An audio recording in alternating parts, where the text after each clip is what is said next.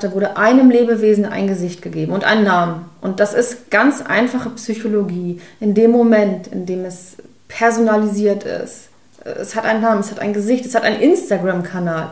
Hallo, ich kann sehen, wie das lebt, wie es fühlt, was für tolle Momente es hat. Habe ich Mitgefühl. Und Empathie ist etwas, das wird über ganz einfache Faktoren, glaube ich, auch erzeugt. Und das ist, ich schaue dir in die Augen und du hast einen Namen und ich habe ein Gefühl für dich.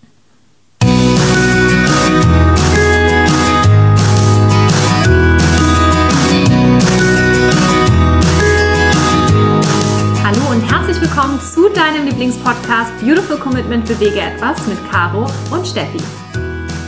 Wenn du definitiv weißt, dass du anders bist du jeden Tag für deine Werte einstehst und du unbedingt die Welt verändern möchtest, für mehr Mitgefühl, Achtung, Respekt und Liebe, du weißt aber noch nicht genau, wie du das Ganze effektiv und mit Leichtigkeit anstellen sollst, dann ist unser Podcast genau der richtige für dich. Und bei uns im Podcast-Interview ist heute die liebe Nicola Fischer. Sie ist Journalistin und TV-Produzentin aus Hamburg. Sie arbeitet unter anderem für TV-Formate wie der Pro7 Sat1 Media SE und war lange Zeit für den NDR und den Axel Springer Verlag tätig. Nicola produziert mit Vorliebe Investigatives und Undercover-Berichte, insbesondere im Bereich der tierschutzrelevanten Themen. Die 35-jährige Hundenärrin produziert in 2013 Hundeerziehungsrubrik für das quotenstärkste Morgenmagazin, dem Sat1 Frühstücksfernsehen. Privat engagiert sie sich für Non-Government Organizations, also NGOs aus Sri Lanka, eine Hundeklinik für Straßen- und Besitzerhunde. Dort war sie bereits auch mehrere Male vor Ort und drehte Reportagen, unter anderem für das deutsche Fernsehen. Außerdem ist Nicola auch noch Mitglied beim Deutschen Tierschutzbüro e.V. und Rüsselheim e.V. Letzteres kümmert sich übrigens um Schweine und Kühe, die vor dem Schlachtrot gerettet werden konnten. In 2019 realisierte sie gemeinsam mit ihrem Mann eine kleine Hommage an die vielen Tierschützerinnen und Tierschützer da draußen, die die grausamen Zustände in einem Tierversuchslabor aufdecken. Der Film wurde in kurzer Zeit tausendfach angesehen. Also schaut da an der Stelle auch unbedingt nochmal rein. Der geht ungefähr vier Minuten und wir packen das Ganze natürlich auch nochmal wieder in die Shownotes. Seit August 2020 produziert Nicola gemeinsam mit Tierarzt Christian Beer einen Tierarzt-Podcast, damit Haustierbesitzer doch bitte endlich mal das Googeln sein lassen. Nicola sagt, Anerkennung und Wertschätzung eines jeden Lebewesens kann nur das Leben selbst sein. Herzlich willkommen bei uns im Podcast, liebe Nicola. Wir freuen uns, dass du da bist. Ja, vielen, vielen Dank für die Einladung, der ich natürlich sehr, sehr gerne gefolgt bin. Danke, dass ich hier sein darf und dass ich das jetzt auch mal so miterleben darf, weil ich kenne euch ja tatsächlich aus dem Podcast, habe euch aber auch schon einmal persönlich erleben können. Ja, das stimmt. ja, wir haben uns ja kennengelernt bei der Aktion, wo es um Goofy ging. Und da haben wir dich kennengelernt, eben auch hinter der Kamera. Und äh, wir waren da ja ganz aktiv beteiligt. Und da können wir bestimmt nachher auch noch mal ein bisschen drüber sprechen, wie genau das abgelaufen ist und in welchem Rahmen wir uns da auch äh, ausgetauscht haben. Äh, das war auch eine interessante Erfahrung, auch für uns. Und du bist ja die ähm, Presseexpertin, wie wir eben gehört haben. Und das ist natürlich für uns auch ein ganz spannender Blickwinkel. Und deshalb haben wir uns auch sehr darauf gefreut, dass wir mit dir hier heute sprechen können und dich heute mal vors Mikrofon bekommen, sozusagen den Rollentausch gemacht haben, weil wir natürlich gerne auch mal von deiner Sichtweise verstehen möchten, wie funktioniert es eigentlich mit den Berichten im Fernsehen, wenn es auch um das Thema Massentierhaltung, Tierrechte, Veganismus und all diese Dinge geht. Und du bist da nun ganz aktiv auch, haben wir eben schon gehört. Und magst du vielleicht erstmal uns abholen, wie funktioniert es überhaupt? Also wie genau produzierst du solche oder generell Berichte? Was macht man da so für diejenigen unter uns, wie zum Beispiel mich, die überhaupt keine Ahnung haben, wie sowas läuft? Also wie ist so ein typischer Tagesablauf von dir zum Beispiel? Ja. Okay, also da muss ich euch enttäuschen. Einen typischen Tagesablauf, den gibt es so nicht. Also es findet schon sehr, sehr viel im Office statt. Wir sind im Büro mittlerweile zu viert, also wir, wir arbeiten zu, zusammen fürs Fernsehen, aber es gibt nicht den typischen Tagesablauf. Also wir sind wahnsinnig viel draußen natürlich, um Reportagen zu drehen, zu produzieren, aber sehr viel findet eben halt auch im Office statt. Mm, um so ein bisschen zu erklären, wie diese Ideen und Themen dann auch wirklich auf die Bildfläche, auf welche Bildfläche im Übrigen auch immer, ob das jetzt online ist oder auch im Fernsehen und äh, dafür bin ich überwiegend tätig, erkläre ich kurz, wie das zustande kommt. Also ich sage mal, in 60 Prozent der Fälle haben wir eine Idee, wir brainstormen und sagen, das Thema ist wichtig, das ist relevant. Bei mir sind es mit Vorliebe die tierschutzrelevanten Themen und diese Themen versuchen wir dann sozusagen unseren Auftraggebern ja, vorzustellen, anzupreisen und zu überzeugen. Das gelingt natürlich nicht bei jedem Thema. Überwiegend gelingt uns das. Bei tierschutzrelevanten Themen muss ich ganz klar sagen, das, was sozusagen niedlich ist und flauschig und wo da sozusagen Ungerechtigkeiten sind, da haben wir eigentlich immer einen ganz guten Lauf. Das heißt, diese Themen interessieren. Das könnt ihr euch auch sicherlich vorstellen. Da geht es natürlich um äh, Katzen und Hunde oder Katzenbabys und, und Hundebabys und alles, was flauschig und süß ist. Da gibt es ein sehr, sehr großes Mitgefühl. In dem Moment, wo es um die sogenannte Nutztierhaltung geht oder der Blick in, in konventionelle ähm, Haltungsform, ist es sehr schwierig. Also gerade im, im Boulevardfernsehen ist eigentlich auch das Gefühl da, man möchte es vielleicht auch gar nicht wissen. Ne? Also ich möchte es auch zu gewissen Sendezeiten möchte ich nicht wissen, wie sieht das in so einem Stall aus, was für ein Elend herrscht davor, weil ich möchte ja auch irgendwie ein paar Stunden später noch ähm, in Ruhe Mittag essen können. Also das ist auch so ein bisschen die, die Gesamthaltung vieler und ich glaube, da könnt ihr mir auch zustimmen, dass man sich vielleicht auch nur das ansieht im Fernsehen, was einen nicht selber in einen Konflikt mit sich selbst bringt. So, und so ist das in der Regel natürlich, dass wenn wir Tierthemen haben, ähm, dass wir da immer ein bisschen aufpassen müssen, dass diese Themen ankommen, verstanden werden und auch nicht abschrecken. Das heißt, ihr hm, sucht euch dann ein Thema aus, was du gerade beschrieben hast, produziert dann einen Bericht darüber, wenn es schon ein Okay gab von einem Auftraggeber oder produziert ihr sowieso und dann wird es gepitcht ans Fernsehen oder weil du gerade sagst, es gibt auch verschiedene Medien? Genau, also mit verschiedenen Medien ist gemeint, das, was natürlich zuerst im Fernsehen landet, ist glücklicherweise oder dankbarerweise danach natürlich auch online verfügbar in den Mediatheken, weil ja einfach viele Menschen kaum, also nicht mehr Fernsehen in der Schlagzahl gucken oder aber von sich aus sagen, ich schaue mir das dann später in der Mediathek an, dann, wann ich möchte. Also dadurch gehen sozusagen keine Inhalte verloren, das, das ist unser großer Vorteil mittlerweile. Aber wir pitchen so gesehen keine Ideen. Also wir gehen mit ganz klaren Ideen an die jeweiligen Redaktionen und Sender ran und sagen, das ist jetzt unsere Idee, wollt ihr das haben? Und in dem Moment, wo sie sagen, ja, wir wollen das haben, in dem Moment beginnt sozusagen dann auch unsere Arbeit, die Recherchephase, die Produktion und die Postproduktion. Hm. So, das ist so der, der Rahmen, in dem wir arbeiten. Und wie man sozusagen auch schon so ein bisschen an der Aufteilung hört, reden wir da wirklich auch von einem langen Zeitraum. Das ist nichts, was sich heute entscheidet, sondern solche Projekte ziehen sich über Wochen, manchmal sogar über Monate. Ja, das ist so, so, so faszinierend, weil ähm, wir haben vorhin auch mal darüber gesprochen gehabt, wie ähm, die, die Fülle der Informationen, die wir heutzutage haben, dass wir eigentlich alle total ähm, übersättigt sind im Prinzip von Input, den wir bekommen. Und man macht sich ja so im, Alltag gar keine Gedanken darüber, was steht so dahinter. Wenn man so äh, Beiträge sieht oder wenn man eben bestimmte Berichte liest, dann hat man immer das Gefühl, ja, ist ja selbstverständlich, dass das alles so aufbereitet ist und da ist. Aber was wirklich dahinter steht, wenn sowas gut recherchiert ist, ne, dass das ja auch Zeit braucht. Und häufig sind wir auch so, dass wir sagen, wir wollen Nachrichten von jetzt auf gleich haben.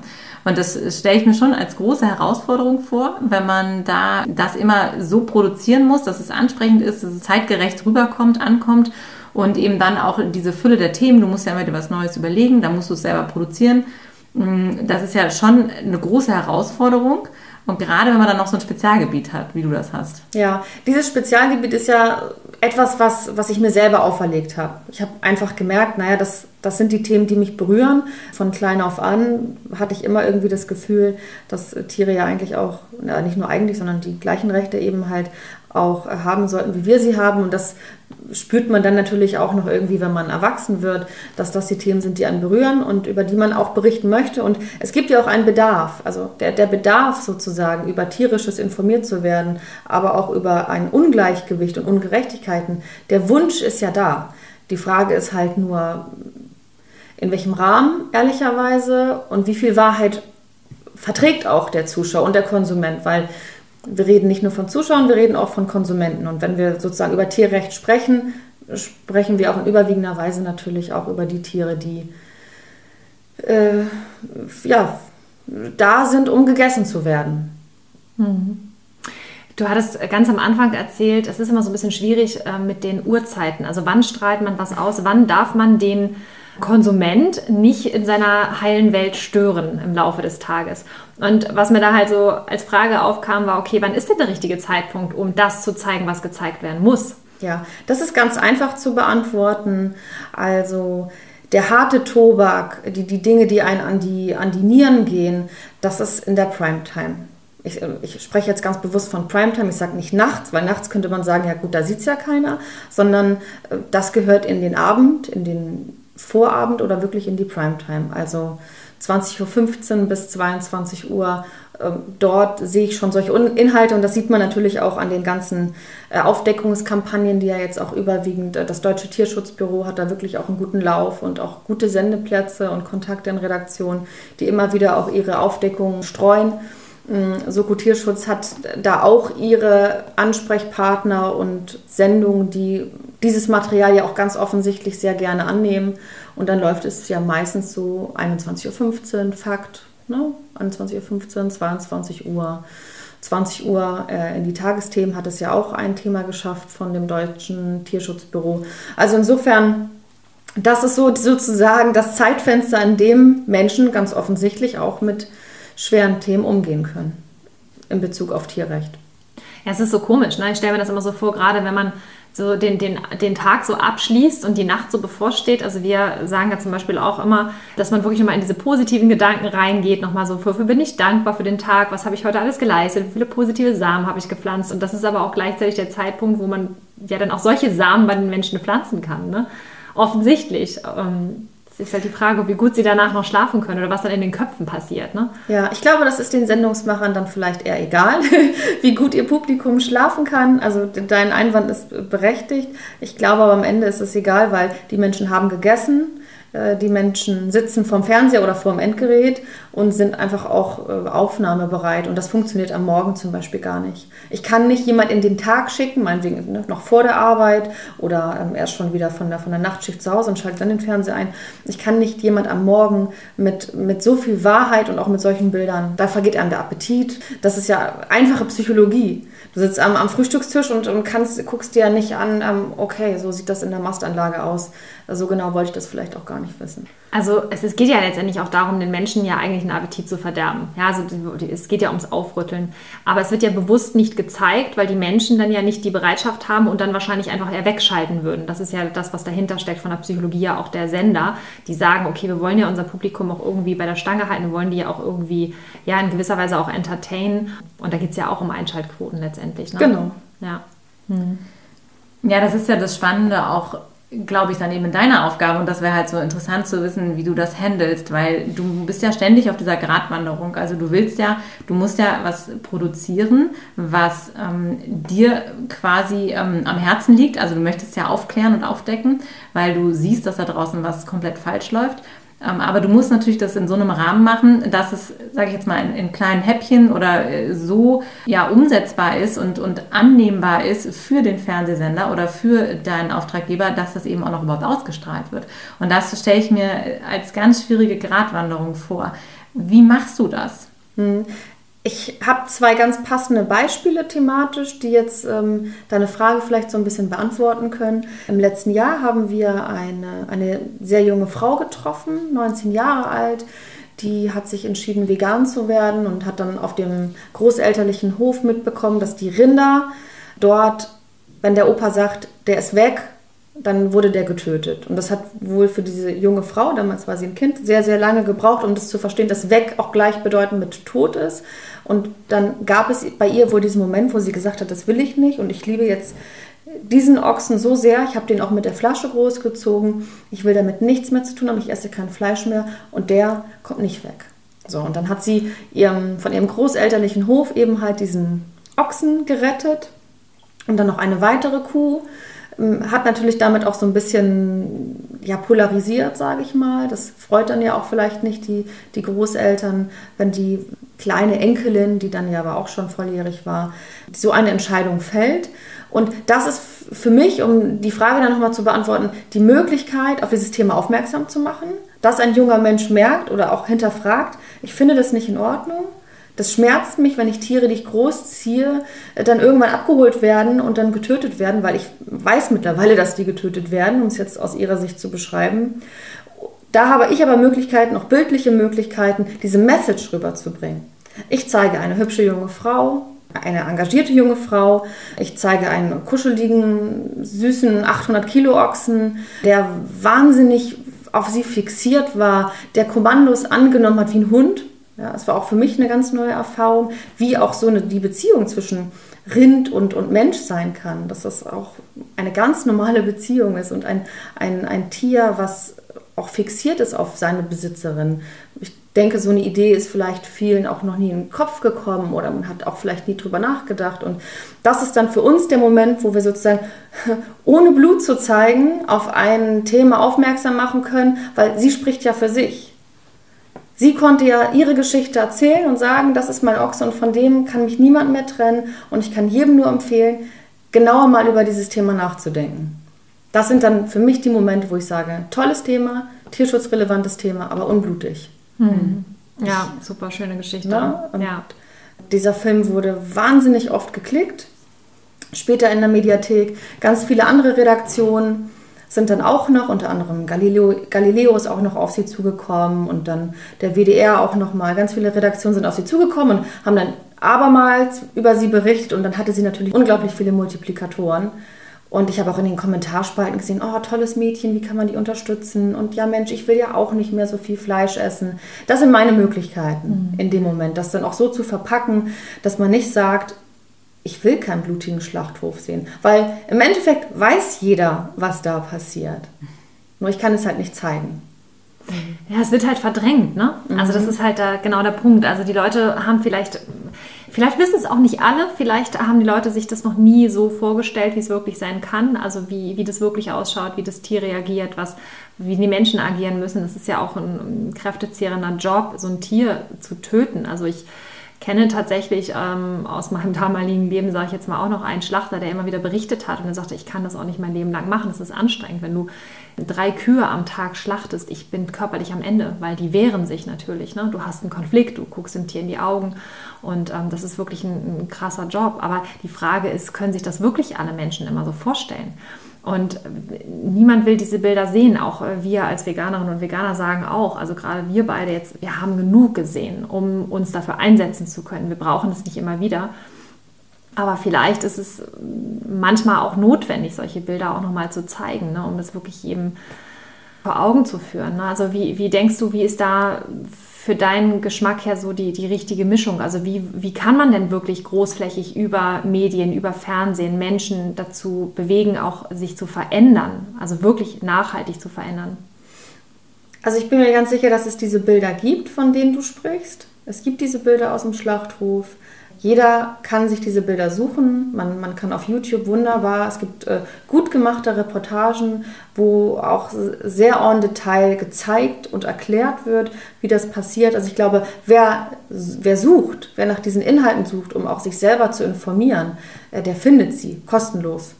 Also der Content ist ja da. Und ich stelle auch fest, dass immer wieder viele Sendeplätze, auch gerade am Abend, nehmen wir jetzt mal Stern TV, nehmen wir Fakt ne, in der ARD am Abend, die haben immer wieder sehr, sehr starke äh, Undercover-Berichte von den genannten Tierschutzorganisationen, die auch immer wieder äh, genug Inhalte liefern.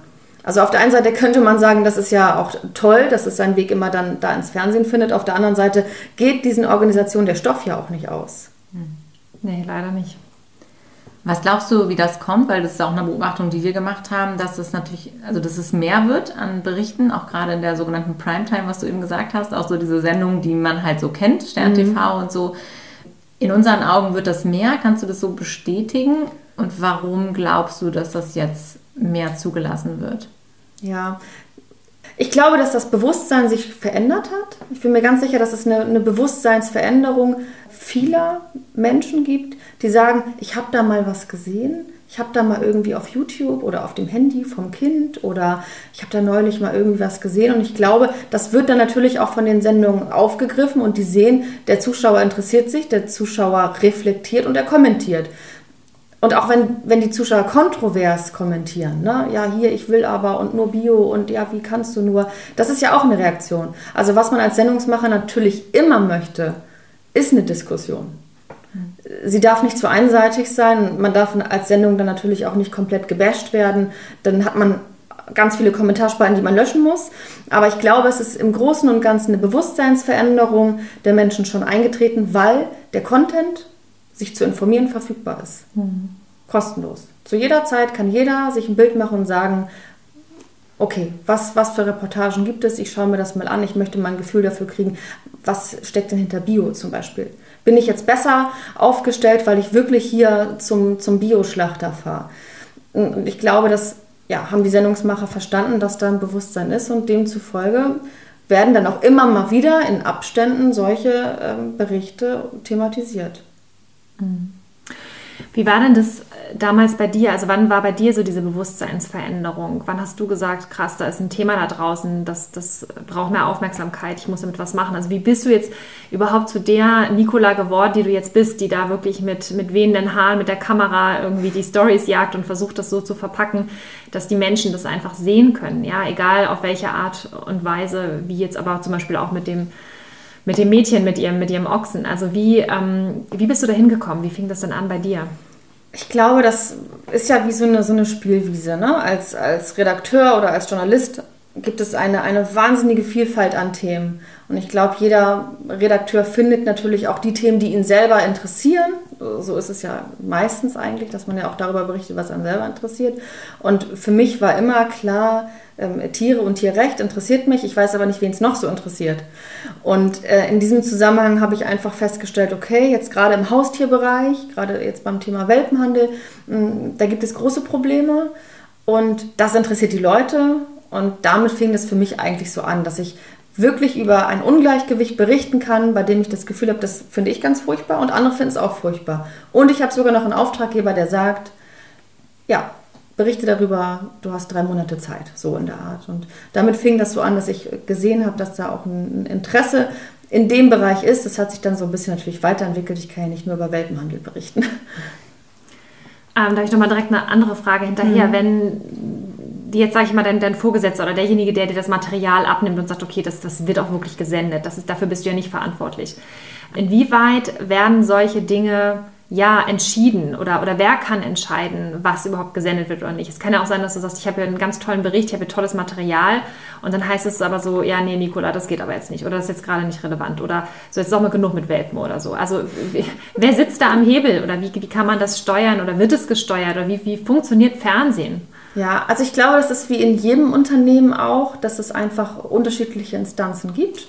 Dann gibt es sozusagen einen, einen leitenden Redakteur, dann gibt es einen Redaktionsleiter, dann gibt es eine Chefredaktion, dann gibt es über der Chefredaktion natürlich auch noch einen programmentscheidenden Menschen. Und all diese Menschen müssen mit diesem Thema einverstanden sein. Nicht unbedingt, weil es sie jetzt persönlich so wahnsinnig berührt, das geht ja gar nicht. Sonst müsste ja jeder sich für alles interessieren, aber durch diese Instanzen muss es durch. Und jede einzelne Instanz muss sagen, okay, kann ich verstehen, gehe ich mit, könnte andere Leute auch interessieren. Wenn aber natürlich da jemand sitzt, der sagt, nee, über Tierversuche brauchst du nichts machen. Du kannst auch noch fünfmal fragen. Das ist nicht unser Thema. Nein, das will keiner sehen, das will keiner wissen. Wir brauchen auch Tierversuche. Na, um jetzt einfach mal so ein Beispiel zu nennen. Da habe ich mir halt auch wirklich äh, über Wochen die Zähne ausgebissen wir wollen das nicht. Vielleicht gibt es auch einen großen Werbepartner oder es gibt halt Slots, in dem sozusagen auch produkttreibende Artikel irgendwie dann schalten, die ja dann doch im weitesten Sinne mit Tierversuchen zu tun haben und so weiter. Es ist ein riesiger Rattenschwanz und um es abzukürzen, es geht um über viele Instanzen und wenn nur eine einzige Instanz damit Befindlichkeiten hat, ist das Thema natürlich tot. Ja, krass. Obwohl es so relevant ist letztendlich, ne? Aber es ist dann doch wieder abhängig auch von, von einzelnen Entscheidern, ne? Genau. Also deswegen sage ich ja extra, wie in jedem großen Unternehmen gibt es dann verschiedene Instanzen oder Abteilungen. Bei uns sind es dann halt die Redaktion, Redaktionsleiter, Chefredaktion, Programmentscheider, die sagen, das will keiner sehen und ich will es auch nicht sehen. Ja, es ist so interessant. Ne? Diese Erkenntnis ist eigentlich so bitter, dass es halt dann doch wieder von einigen wenigen Menschen abhängt, die das steuern, was Millionen von Menschen vom Fernseher dann sehen und wie sehr ja auch viele Menschen, die das eben konsumieren, eben ihre Realität davon abhängig machen, was im Fernsehen kommt. Das ist ja ganz viel, dass wir glauben, dass das, was wir da sehen und das, was wir, also ganz viele Menschen ziehen ja ihr komplettes Wissen oder ihre komplette Allgemeinbildung oder ihr komplettes Weltbild aus dem, was da ausgestrahlt wird. Und das ist natürlich klar, wenn man immer nur bestimmte Dinge bedient, dann geht es halt immer nur in eine bestimmte Richtung. Mhm. Und das ist so, so spannend, weil wir natürlich in dem Moment uns immer wieder selbst bestätigen, ja, in dem, was wir glauben, was wir wissen, was wir sehen und was wir nicht sehen. Und ich finde, dieses Thema ist so sehr spannend, weil wir hatten früher, also ich hatte auch immer die Vision, ich war beim Tierrechtsaktivistenbündnis auch aktiv und da haben wir diese Veranstaltung auch organisiert, Hand in Hand für Tierrechte in Hamburg damals. Und da haben wir immer die Vision gehabt, so, boah, wenn wir es damit in die Tagesschau schaffen. Das war so unser, unser mhm. Ziel. Also wir wollten in die Tagesschau und gesagt, wenn wir das hinkriegen, dann sehen das alle, wie viele Menschen sich für Tierrechte stark machen und dann wird sich was verändern. Dann gibt es einen Druck durch die Gesellschaft. Und es war so unser Bild, weil wir auch gedacht haben, so die Tagesschau, das gucken halt, guckt der Otto Normalverbraucher, 95 Prozent der Deutschen, behaupte ich jetzt einfach mal. Und wenn da dann so ein Bericht ausgestrahlt wird, dann hat das Impact. Kannst du das bestätigen, also dass solche Dinge auch wirklich die Möglichkeit haben, dann was zu verändern, wenn sie im Fernsehen laufen? In jedem Fall. Also ich glaube, so wie du es beschrieben hast, um jetzt das Beispiel der Tagesschau anzuführen, das hat einen Impact, klar. Also das, was auf einem starken Sendeplatz läuft, das, was relevant ist, das, was am nächsten Tag diskutiert wird. Hey, hast du das gesehen? Hast du das gelesen? Nee, ja gut, ich schicke dir mal einen Link. Und ob das jetzt ein Link ist zu irgendeiner Mediathek oder ein Link zu irgendeinem Zeitungsartikel, das ist, hat was von einem Schneeballeffekt natürlich, weil es durch verschiedene Medien geht. Aber es hat einen wahnsinnigen Impact weil es kann ja wirklich Sichtweisen verändern. Also ich finde es mit dem Tierversuchslabor, das ist eigentlich ein ganz gutes Beispiel. Es hat wahnsinnig viele Menschen erreicht, es hat viele Menschen zum Umdenken gebracht, sich selber auch zu hinterfragen. Gut, das eine sind jetzt Tierversuche, das ist total grausam. Da sitzt eine Katze, da sitzt ein Hund. Das sind Tiere, die uns am nächsten sind, will ich mal sagen, weil wir mit ihnen ja auch in einem Haushalt leben. Aber ich habe auch in dieser Zeit mitbekommen, dass viele Menschen sich selber hinterfragt haben und gesagt haben, gehört diese Wurst auf meinen Tisch, wenn ich mich protestierenderweise vor ein Tierschutzlabor stelle? Gehört diese Milch in meinen Kaffee, wenn ich heulend demonstrieren gehe für Hunde und Katzen, die geschunden werden? Also das hatte einen wahnsinnigen Impact, dass da so drüber berichtet wurde. Es war natürlich jetzt auch eine Riesensache, um das jetzt vielleicht auf kleinere Dinge runterzubrechen, reicht natürlich auch schon der, der, die Reportage auf Stern TV, wo vielleicht äh, eine, eine Familie das allererste Mal sieht, was, so sieht es in einem biozertifizierten äh, Betrieb aus? Also kann ich dem nicht mal mehr Glauben schenken, wenn da biozertifiziert draufsteht? Und ich glaube, das hat auch eine wahnsinnige Kraft. Jeder, jeder bildgebende äh, Impuls, kann Denken verändern. Ne? Schrittweise, aber er kann verändern. Und ich glaube, deswegen darf auch die, die Kraft von dieser Art von Bericht nicht unterschätzt werden. Ja, deshalb ist es so wichtig, dass es so Menschen gibt wie dich, die das Thema auch immer wieder da reinbringen. Denn wissen wir ja alle, umso häufiger das kommt, umso häufiger es da ist, umso präsenter wird es ja. Und wenn man es einmal sieht, okay. Wenn man es zweimal sieht, dann fängt man an, darüber nachzudenken. Wir wissen ja alle, wir brauchen sieben bis acht Wiederholungen, Impulse, bis wir wirklich das verstehen oder uns das wirklich ja, mit diesem Thema dann auch beschäftigen. Und was du eben sagtest, auch mit diesem niederschwelligen Einstieg sozusagen, ne? dass man immer irgendwie so versucht, so einen gemeinsamen Nenner zu finden, wo die Leute so mitgehen und dann hofft auch natürlich, dass sie von dem einen auf das andere schließen, im Zweifel. Mhm. Also diese indirekten Messages zu senden, das ist ja auch eine große Herausforderung. Genau, aber das hat auch eine ganz eigene Dynamik, glaube ich. Und diese Impulse wurden jetzt ja auch im, im Rahmen dieser Demonstration von damals immer mal wieder gesetzt. Hey, du, du ne, leidest wegen diesem Tier, warum interessiert dich das andere nicht? Kannst du es erklären? Und die Antwort wird immer sein, hm, nee, ich kann es eigentlich nicht erklären, aber es ist ja so. Also der ist ja zum Essen da und der ist ja zum Streicheln da. Und ich glaube, jeder, der praktisch sich ein bisschen hinterfragt und ein bisschen genauer hinschaut, wird natürlich merken, Nee, das ist alles eigentlich eins. Wir haben uns ja damals kennengelernt auf der Straße. was Klingt sagen. gut. Und zwar in Volksdorf. Und in Volksdorf gibt es ja einen Ochsen, auch wieder ein Ochse, der ja ein wunderschönes Zuhause hat, das muss man ja ganz klar sagen. Ein wirklich ein traumhafter kleiner Hof. Ich denke mal, das Museumsdorf in Volksdorf ist jetzt auch hinlänglich bekannt, da brauchen wir jetzt auch nicht drum herum zu reden. Und es ist ja wirklich wunderschön dort. Aber auch dort werden die Tiere ja gehalten, um sie am Ende ja dann auch, ja, ich sag mal, historisch nachahmend oder auch bildungstechnisch in irgendeiner Art und Weise natürlich auch dann zu einem Lebensmittel zu verarbeiten mit allem drum und dran, wie so ein Bauernhof damals halt ja auch sich gestaltet hat mit einem. Und jetzt gab es ja dieses kleine Stierkalb, oder es gibt es ja immer noch, also Goofy, der ja nun mittlerweile wirklich ein ganz schöner Ochse geworden ist, der ist ja richtig groß schon. Da gab es ja einen riesen Wirbel drum, ja. Und äh, das war ja auch der Punkt, wo wir dann ja uns auf der Straße getroffen hatten und äh, uns auch kennengelernt hatten zu dem ganzen Thema. Und das ist unfassbar, wie viele Menschen dann hier mitgefiebert haben mit diesem Schicksal von diesem einen Tier, ja, mit dem Gesicht, mit dem Namen. Und wie viele Menschen auch äh, diese Petitionen unterschrieben haben, die gesagt haben, auf keinen Fall, Goofy darf nicht sterben. Und, und trotzdem ist es aber so, dass wir ja alle weiterhin Fleisch essen. Und ich wage auch zu behaupten, dass die Leute, die sich dort bei der Petition ähm, ja auch dafür positioniert haben, dass Goofy äh, weiterleben darf, dass die das teilweise auch gar nicht hinterfragt haben. Was hast du aus dieser ganzen Sache für dich mit rausgenommen als Learning? Naja, das war ein Prozess. Ich glaube, anders kann man es nicht beschreiben. Äh, das sieht man ja auch schon daran, wie, wie oft wir auch in dieser Zeit Kontakt gehabt haben. Es, es hatte ja eine ganz seltsame Eigendynamik. Ne? Dann gab es den einen Artikel und dann gab es, glaube ich, auf diesen Artikel folgend, das war ja auch ein, eine lokale Zeitung, eine Wochenzeitung, wenn ich mich äh, recht erinnere, das Heimatecho oder so, mhm, auf diesen genau. Zeitungsartikel folgend, lass mich lügen, kam der Podcast ja, wir hatten ja ursprünglich schon mal einen Podcast gemacht im Sommer, ganz am okay. Anfang mit der Schulklasse. Und dann ähm, gab es dann eben, haben wir nochmal einen Podcast gemacht mit Nico vom Erdlingshof, der Pressesprecher war für mhm. diese ganze Aktion sozusagen. Genau, das kam dann danach. Genau. Ja, also ich, ich glaube, dass alles, das war ein riesiger Prozess, der vielleicht auch, wo die Kontrolle drüber verloren ging. So genau weiß ich das nicht. Ich habe es ja auch irgendwie teilweise von außen beobachtet und fand es eigentlich sehr schade, was es für eine Dynamik dann am Ende angenommen hat, weil im Grunde ging es darum, du hast es gerade gesagt, da wurde einem Lebewesen ein Gesicht gegeben und einen Namen. Und das ist ganz einfache Psychologie. In dem Moment, in dem es personalisiert ist, es hat einen Namen, es hat ein Gesicht, es hat einen Instagram-Kanal. Hallo, ich kann sehen, wie das lebt, wie es fühlt, was für tolle Momente es hat. Habe ich Mitgefühl. Und Empathie ist etwas, das wird über ganz einfache Faktoren, glaube ich, auch erzeugt. Und das ist, ich schaue dir in die Augen und du hast einen Namen und ich habe ein Gefühl für dich.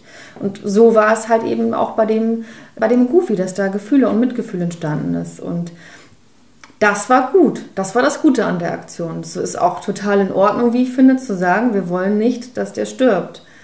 Was aber daraus gemacht wurde, das ist nicht schön. Weil daraus entstanden ist, die Tierschützer gehen Schule und Schüler an. Und das sehe ich auch heute, Monate und Wochen später, anders. Niemand ist Schule oder, oder Schülerinnen angegangen.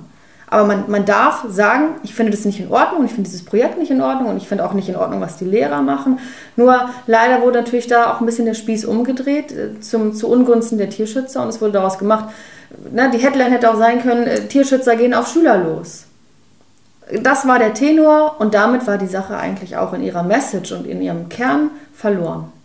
Aber da waren sich ja auch eigentlich alle einig, ne? Also alle großen Zeitungen. Also es wurde ja wirklich in unfassbar vielen ähm, Zeitschriften darüber berichtet, auch im Radio, teilweise auch im Fernsehen. Und trotzdem war es immer der gleiche Singsang. Also da gab es ja auch keine, keine Chance mehr für die, für die armen Tierschützer mit den besten Absichten da letztendlich. Einfach nur diese, diese Aufmerksamkeit nicht nur auf dieses eine Tier zu lenken, sondern natürlich Goofy auch als, ähm, ja, als, als, als, wie sagt man, Symbol? Symbol, genau, für, für alle Tiere, die da draußen stehen, die jetzt eingesperrt sind, die geschlachtet werden sollen, die gezüchtet werden. Dafür stand Goofy ja.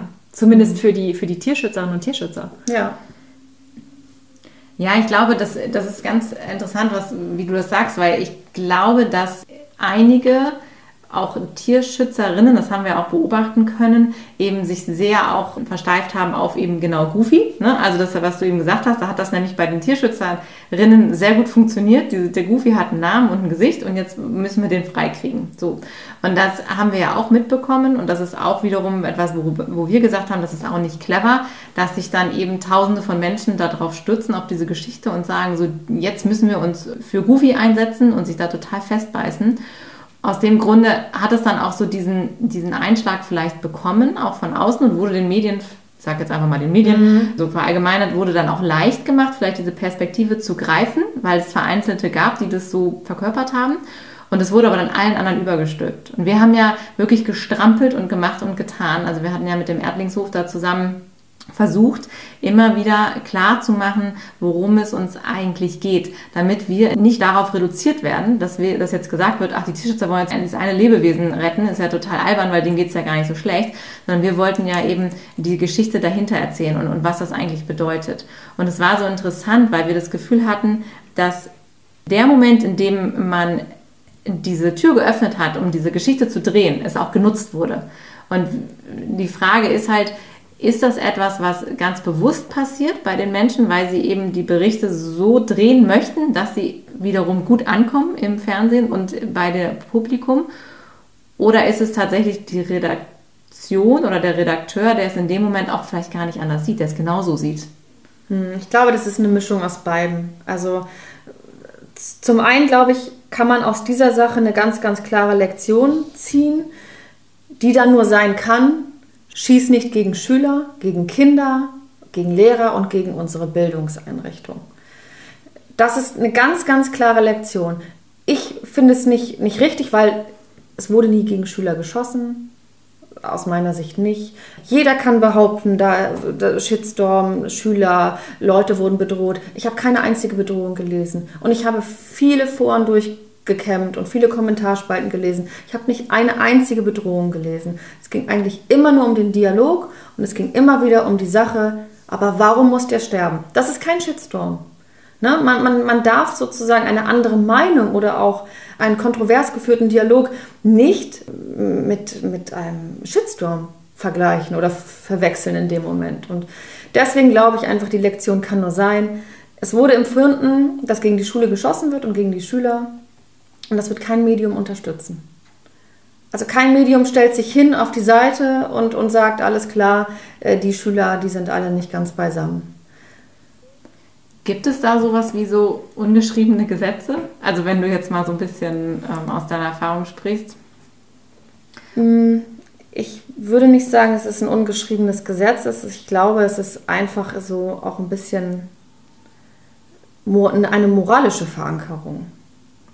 Also du kannst, es gibt kein Gesetz, was ich vortragen könnte und auch kein Kodex oder so. Aber ich glaube, es kann sich nicht eine Zeitung hinstellen und sagen, diese Schüler sind furchtbar, diese Schüler gehören ich weiß nicht, ähm, in die Mangel genommen. Das, das kann kein Medium machen, weil Kinder sind einfach und auch äh, Schüler sind einfach auch ja, was, etwas schützenswert. Schützenswert, genau. Also Pädagogen reden ja immer so gern von der pädagogischen Schutzzone und so weiter und das hat ja auch mit Sicherheit seine Daseinsberechtigung mhm. und in diese Schutzzone darf natürlich kein Medium eingreifen. Das ist so gesehen auch richtig. Nur wenn man eine Message verkehrt und auch die Tatsachen verdreht, dann muss ich auch sagen, ist das auch nicht richtig. Ja, jetzt ist es ja so, dass also tatsächlich von unserer Seite aus wir da drüber stehen. Also wir sind das Schlimmeres gewohnt, sag ich mal. Es ist natürlich schade, weil wir hätten uns gewünscht, dass es einfach auch ähm, differenzierter betrachtet wird, aber so war es nicht. Jetzt noch die nächste Frage, wer sitzt dann da wieder am Entscheidungshebel? Isst derjenige vielleicht selber gerne noch sein Steak und fühlt sich dann auch ein bisschen angegriffen. Wie neutral kann man dann oder objektiv kann man auch eine Entscheidung treffen, auch zu sagen, okay, ich räume jetzt den, den Tierschützern und Tierschützern auch nochmal das Recht ein, auch hier zu sagen, es gibt auch noch ein weiteres schützenswertes Leben, nämlich das von Goofy, weil darum den ging es ja die ganze Zeit. Insofern, es ist, es ist super schwer. Aber das ist ja das, was wir vorhin schon besprochen hatten. Wer sitzt dann letztendlich auch wieder da und entscheidet? Und wie ähm, systemkritisch kann sowas auch sein? Also gerade, was du jetzt gerade gesagt hast, mit dieser Bildungseinrichtung, ne? dass wir da vielleicht auch so in Gefilde kommen, die halt ein bisschen heikler zu betrachten sind. So, und wie sehr darf man jetzt gegen das äh, eigene System schießen auf einmal? Ne? Ja, gar nicht. Das hat man ja auch an der politischen Reaktion gesehen. Also ich war ja auch äh, mit Politikern und Bürgerschaftsabgeordneten in Kontakt und natürlich gab es da kritische Stimmen und Gegenwehr. Aber am Ende haben sich ja wenige positioniert. Also es gab ein, zwei ähm, Pressesprecher äh, aus Parteien, die sich da dann nochmal positioniert haben. Aber eigentlich haben alle den Rückzug angetreten. Und das zeigt ja einfach auch, natürlich kritisieren wir nicht schützenswerte ähm, Einrichtungen, Bildungseinrichtungen. In, ich glaube, in diese Reihe will sich auch keiner stellen, weil der dann ja auch wiederum mit, mit enormem Shitstorm, meinetwegen von Seiten der Medien rechnen muss. Also man geht keine Kinder an, man geht keine Schüler an. Und ich glaube, das ist auch das, was, was ihr vielleicht da so ein bisschen danach oder wir alle daraus ziehen können. Es hat total, die, die Dynamik ging in die total falsche Richtung. Und es wurde eine, eine noble Idee und auch eine wichtige Message wurde ins Gegenteil verkehrt. Weil es aber auch, weil es aber auch so einfach ist. Weil es, es ist ja so einfach. Ah, guck mal, da schreiben fünf Leute, äh, die Kinder machen was Furchtbares. Und daraus wurde ein Shitstorm und dann waren das 50.000 Unterschriften und daraus wurde gemacht, 50.000 Tierschützer gehen auf Schüler los. Stimmt mhm. ja gar nicht. Ja, aber so funktioniert es, ne? Aber so funktioniert ja. Aber da kann man auch mal sehen, wieder was, was Medien halt auch wirklich ähm, für eine, eine Macht einfach auch haben. Ne? Meinung zu bilden, ähm, ja auch vielleicht auch so ein bisschen Gesetze zu machen, also auch diese ungeschriebenen Gesetze gerade auch und wie sehr sie einen auch einschüchtern können. Ne? Ja. ja. Wie gehst du denn damit um? Du hast es ja vorhin auch, also einmal ist der, der Goofy-Bericht und du hast es vorhin auch nochmal erzählt mit dem LPT zum Beispiel. Da hattest du ja auch gesagt, du, du hattest da Gegenwind bekommen und bist da immer wieder hingelaufen und es hieß so, nee, es interessiert nicht. Was gibt dir diese Kraft oder was treibt dich an? Weil du bist ja nun wirklich in der Minderheit. Das haben wir auch gerade nochmal herausgearbeitet, wie schwierig das dann auch ist, dann solche Themen wieder zu platzieren. Du machst dich dann vielleicht auch unbeliebt. Du könntest ja auch den ganzen Tag irgendwie Katzenbabys filmen und dann wärst du vielleicht der Star überhaupt. Wie ist es für dich, wenn du merkst, da, da ist so ein Thema und ich bleibe da dran? Naja, wenn da ein Thema ist und ich bin ganz, ganz sicher, dass ich es umgesetzt kriege, dass ich es auch bildlich umgesetzt bekomme und alle Bestandteile brauche, und das ist vielleicht auch nochmal ein wichtiger Punkt. Es gibt eben halt auch ähm, die, die Regeln der journalistischen Sorgfaltspflicht, die muss ich natürlich vor jedem Bericht irgendwie auch gewährleisten können. Das heißt, kann ich alle Seiten abbilden? Kann ich alle Seiten hören? Sonst ist es ja eine sehr, sehr einseitige Berichterstattung. Also ich kann nicht über gequälte Hundebabys berichten, wenn ich nicht wirklich auch versuche, da die, die Bandbreite an Faktoren aufzuzeigen.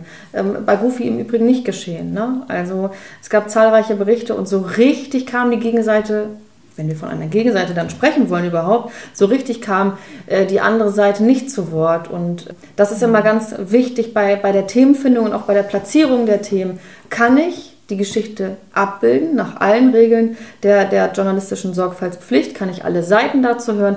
Und kann ich auch sozusagen Einblicke geben, ähm, an die andere nicht kommen? Stichwort Undercover, sich irgendwo einschleusen, äh, einschleusen im Sinne von, naja, so ein Welpenkauf zum Beispiel. Ne? Das ist jetzt hier keine Riesensache, einschleusen. Also ich bin jetzt nicht fünf Monate in einer Firma oder so. Das ist nicht mein Bereich. Das ist wirklich der Bereich von Tierschützern dann oder Tierschutzorganisationen vielmehr. Sondern wenn man jetzt zum Beispiel einen fingierten Welpenkauf hat, diese Kofferraumverkäufe, ne? das sind dann so Undercover-Möglichkeiten und Einblicke, die der Zuschauer dann ja auch in dem Moment nicht hat, aber sehen will.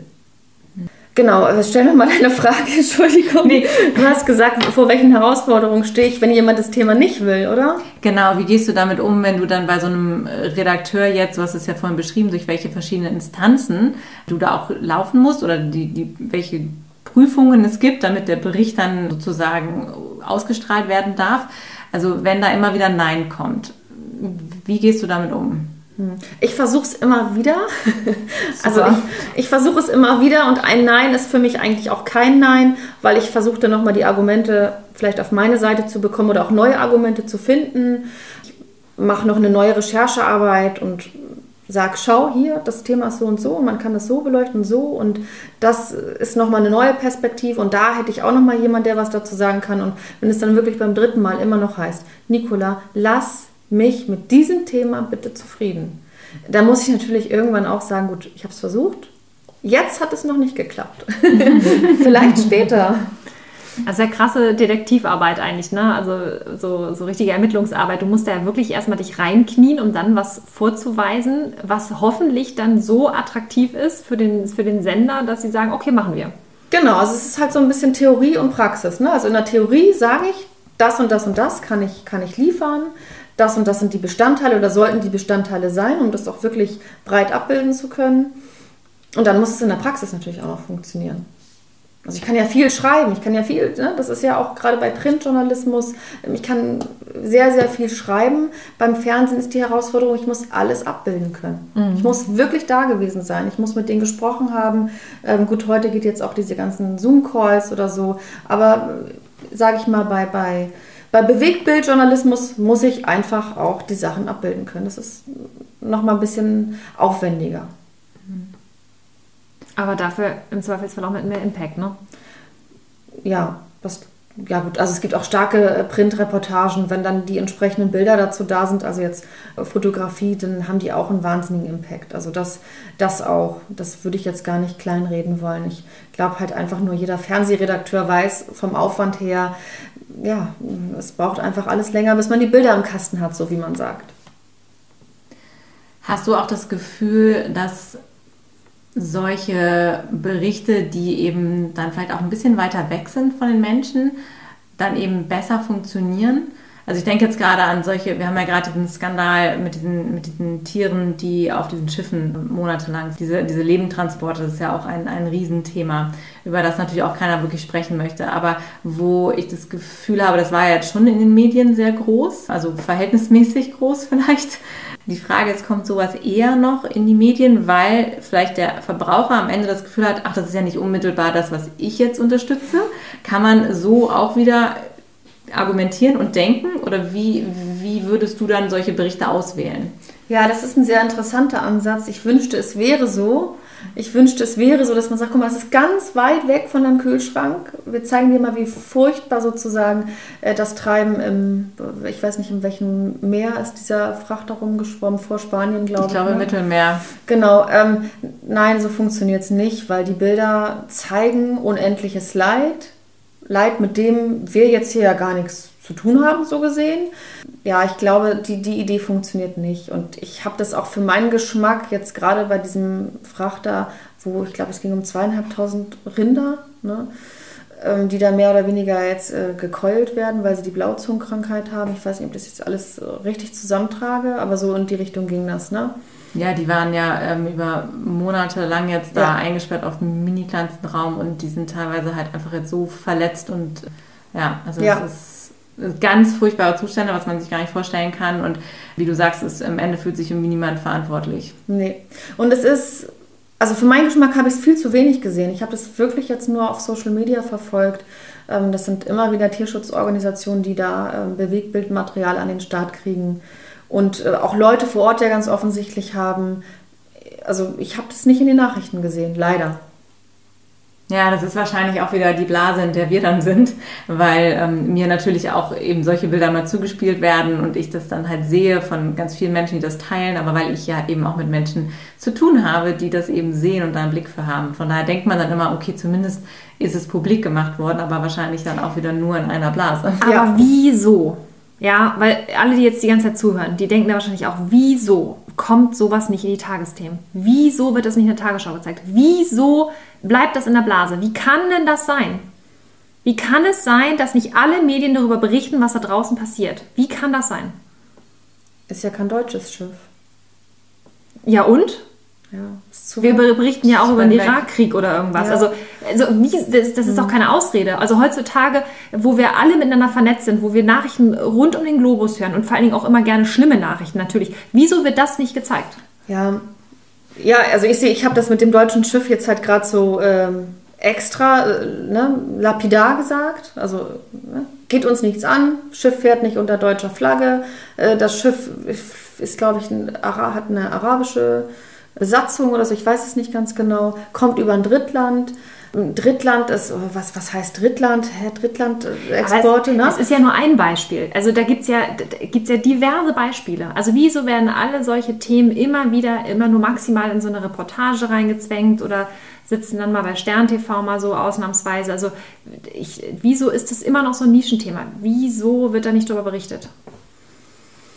Weil ohne es jetzt zu wissen, ich, ich glaube, weil es uns in unserem Leben ja nicht beeinträchtigt oder belangt. Ne? Also das, das ist das, was wir jetzt fühlen. Und wir sagen, das ist ganz grausam. Warum, warum ist das so? Warum sind Drittland-Exporte nicht schon lange irgendwie ein Politikum? Also vielleicht sind sie es, aber es ist nichts geschehen.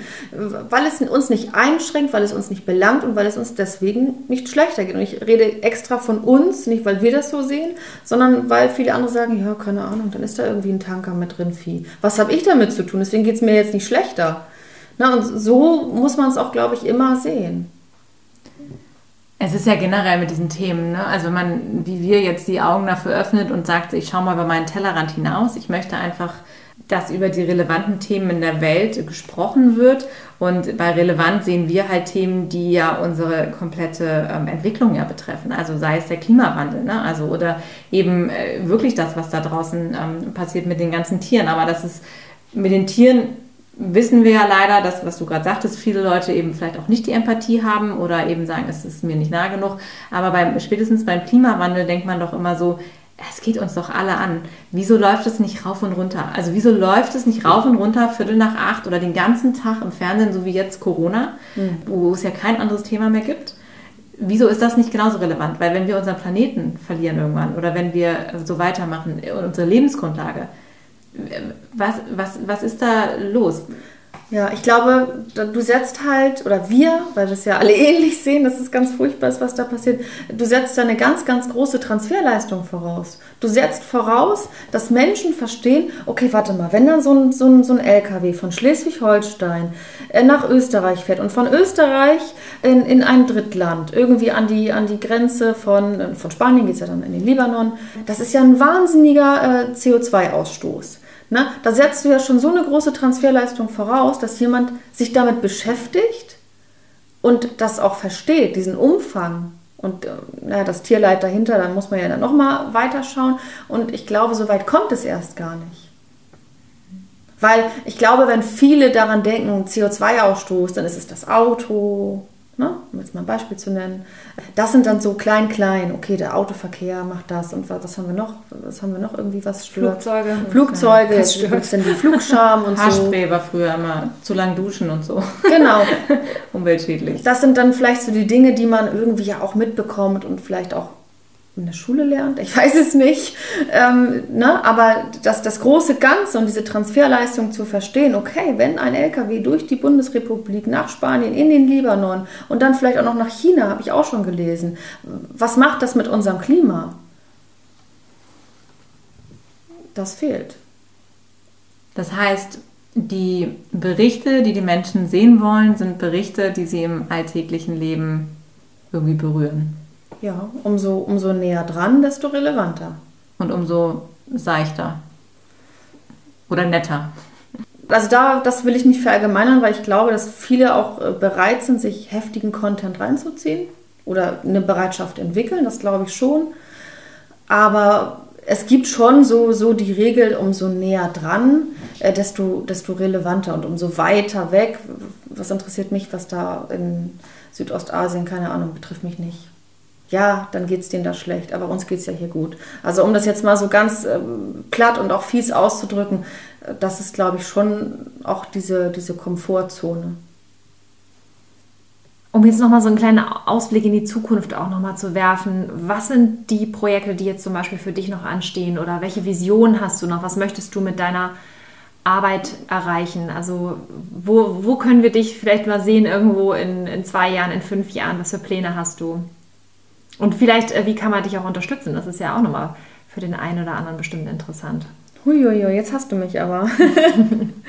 also ich würde natürlich, wenn es geht, viel, viel mehr bewusstseinserweiternde Themen ja recherchieren und am Ende dann auch umsetzen. Alles, was in, in dem Bereich der, der sogenannten Nutztierhaltung ist, ähm, alles, was sozusagen auch Wissen und Bewusstsein schaffen kann, das das würde ich mir wünschen, weil da habe ich noch zu wenig Möglichkeiten. Vielleicht auch ne, noch nicht sozusagen die Bereitschaft der, der jeweiligen Abnehmer. Und wir reden jetzt hier auch nicht immer von Blut und dem Allerschlimmsten, weil viele einfach auch nicht bereit sind, sich das anzuschauen. Aber das wäre schon auch mein Wunsch, da noch tiefer reinzugehen.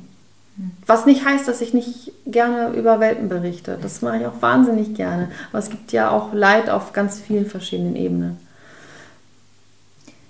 Ja, sehr schön. Also wir hoffen natürlich und drücken die Daumen, dass du da erfolgreich bist und dass du das schaffst, immer den richtigen Weg zu finden, solche Themen zu platzieren und dass es immer, wie du sagst, mehr Menschen oder Institutionen oder Möglichkeiten gibt, eben sowas ähm, zu streuen ne, in der Masse. Weil wir brauchen das. Wir brauchen Menschen, die, die immer wieder diesen Impuls geben und die immer wieder ja, den Blick darauf hinrichten. Und uns alle hat es ja irgendwann getroffen, dass wir irgendwann gesagt haben, so, oh krass, was ist denn da los? Und sei es die schlimmen Bilder oder die seichteren Bilder, aber irgendwas hat ja mal Klick gemacht. Und genau das brauchen wir eben, dass äh, das in die Welt weiter hinausgetragen wird.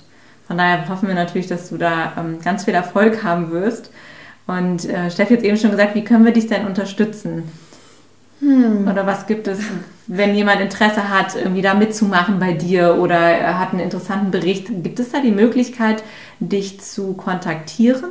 Genau, also man kann mich auf jeden Fall kontaktieren. Ich bin immer empfänglich äh, für jede Art von, von äh, ja, Tipps, Thementipps. Ne? Mensch, schau doch mal da oder da oder hast du davon schon gehört? Also Dinge, die vielleicht auch wirklich nicht, noch nicht in der Zeitung stehen, irgendwelche Schieflagen im Tierrecht und da ist auch das Tier sozusagen, welches Tier das ist, spielt gar keine Rolle.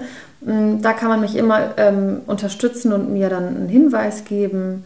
Oder auch die ganz eigene Geschichte erzählen. Das habe ich auch sehr oft, dass Menschen sich bei mir melden und sagen, Mensch, ich habe das und das erlebt, kannst du nicht mal darüber berichten? Und äh, manchmal passt es und manchmal nicht. Und zum Sommer hin könnte ich auch noch, oder könnten wir, wir sind ja wie gesagt zu viert, könnten wir auch noch eine Praktikantin oder eine pra einen Praktikantin oder eine Praktikantin die Unterstützung von so jemandem gebrauchen. Und da freue ich mich über tolle Meldungen. Wie kann man dich am besten erreichen? Mmh. Ja, auf allen möglichen Kanälen natürlich, aber um es äh, einfach zu machen, und ich glaube, das ist ja auch der Kommunikationskanal vieler, ich bin auf Instagram. Wie heißt dein Kanal da? Nicola. Und da gibt es ein Anagramm, Cola Nie. Okay, alles klar. Das packen wir in die Shownotes. Genau. Ähm, na, ich könnte jetzt auch hier meine ganz lange E-Mail irgendwie ähm, nennen, aber ich glaube, der, das ist ja nun mal der Kommunikationskanal schlechthin, ne? Instagram und Okay, also einfach eine direkte Nachricht über Instagram. Genau. Super. Ja, perfekt. Du hast ja noch ein anderes Projekt, vielleicht noch mal ganz kurz einfach nur für alle, die sagen, oh, ich habe noch mal Bock, ein bisschen mehr was von ihr zu hören. Das mit dem Podcast ist vielleicht noch mal ganz spannend. Ach so, Wenn ja. man da auch noch mal reinhören möchte vielleicht.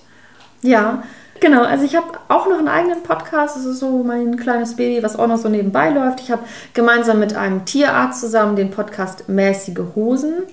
Und äh, den haben wir angefangen 2020 im August zu produzieren, damit die lieben Tierhalter da draußen, die lieben Haustierhalter da draußen endlich aufhören zu googeln. Was meint ihr damit? Vielleicht noch mal ganz kurz.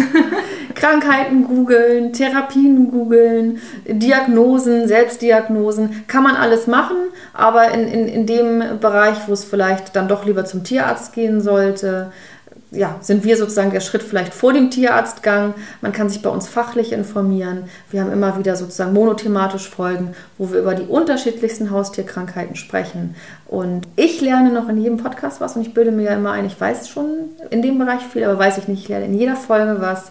Und ich habe bis jetzt gehört, dass die meisten Hörerinnen äh, auch einiges an Wissen mitnehmen. Sehr cool. Super. Klasse. Ja. ja. Mehrwert auf allen Ebenen, würde ich sagen. Und ja, jetzt haben wir auch schon wieder fast eine Stunde rum. Wow. Vielen Dank auf jeden Fall für das mega Gespräch. Äh, meistens fallen mir im Nachhinein noch tausend Fragen ein, aber wenn da von seitens der äh, Zuhörerinnen und Zuhörer noch was kommt, dann unbedingt die Nicola direkt anschreiben bei Instagram. Und äh, wir freuen uns auf jeden Fall, wenn du nächste Woche wieder dabei bist. Wir freuen uns übrigens auch, wenn du Lust hast, etwas für dich selbst zu tun, dich selbst zu stärken, dich selbst zu empowern. Dann kannst du nämlich auch bei unserem Webinar dabei sein, unser Live-Webinar Empower Yourself. Das findet statt am 17. April. Und wir haben noch ein paar Plätze frei. Melde dich also einfach an. Wir packen auch das nochmal in die Shownotes, wie du dabei sein kannst. Wir würden uns riesig freuen, wenn wir dann zusammen da nochmal eine richtig coole grüne Delle ins Universum hauen können. Und wenn ihr es auch noch nicht mitbekommen habt, die Caro und ich, wir machen jetzt übrigens auch richtig coole Fair Fashion. Also wenn du so ein mega cooles Beautiful Commitment Shirt haben möchtest mit einer großartigen Message, Be Beautiful, Be Vegan, dann ja, klick unbedingt auch noch mal rein. Wir packen auch das noch mal in die Show Notes rein. Ansonsten guck einfach auch noch mal auf unserer Website, da werden wir auch noch mal den Link drauf packen. Da haben wir nämlich eine ganz tolle Kooperation mit dem Wunderland in Hamburg. Und wie das bei uns im Podcast ja immer Tradition ist, hat natürlich unser Gast das letzte Wort. Ja, also ihr Lieben, vielen lieben Dank, dass ich hier sein durfte. Das war für mich auch was ganz, ganz Besonderes. Es war nämlich ein Perspektivwechsel, weil ich ja eigentlich immer auf der Seite stehe oder sitze und Fragen stelle. Und jetzt musste ich sozusagen Rede und Antwort stehen. Das war was ganz, ganz Besonderes für mich. Vielen Dank auch für das Vertrauen und die Einladung. Und ja, wenn ich jetzt diesen Moment habe, irgendwie das, das letzte Wort zu haben, mir hat mal jemand gesagt, wer, wer, Tierrecht macht oder Tierschutz betreibt, der kann es nicht zu 100% oder gar nicht. Und ich kann das verstehen. Ich, ich, ich kann auch die Message dahinter verstehen. Ich kann für meinen Teil nur sagen, jeder kann, kann ein Stückchen tun. Ich bin auch nicht 100% Tierrechtler, ich kann das nicht den ganzen Tag machen, aber ich verbinde das mit meinem Beruf und ich habe da meine Nische und auch meinen Weg gefunden, das, was mich berührt und was, was mich beschäftigt, auch einfach nach außen zu tragen. Jetzt habe ich das Glück, dass ich fürs Fernsehen arbeite. Ich kann das einer breiten Öffentlichkeit zukommen lassen. Ich glaube, jeder kann in seinem Bereich, wo auch immer er sitzt, steht, arbeitet oder auch sein, seine Hobbys findet, etwas für Tierrechte tun und äh, für, für, eine, für eine bessere Welt. Ein kleines Stück.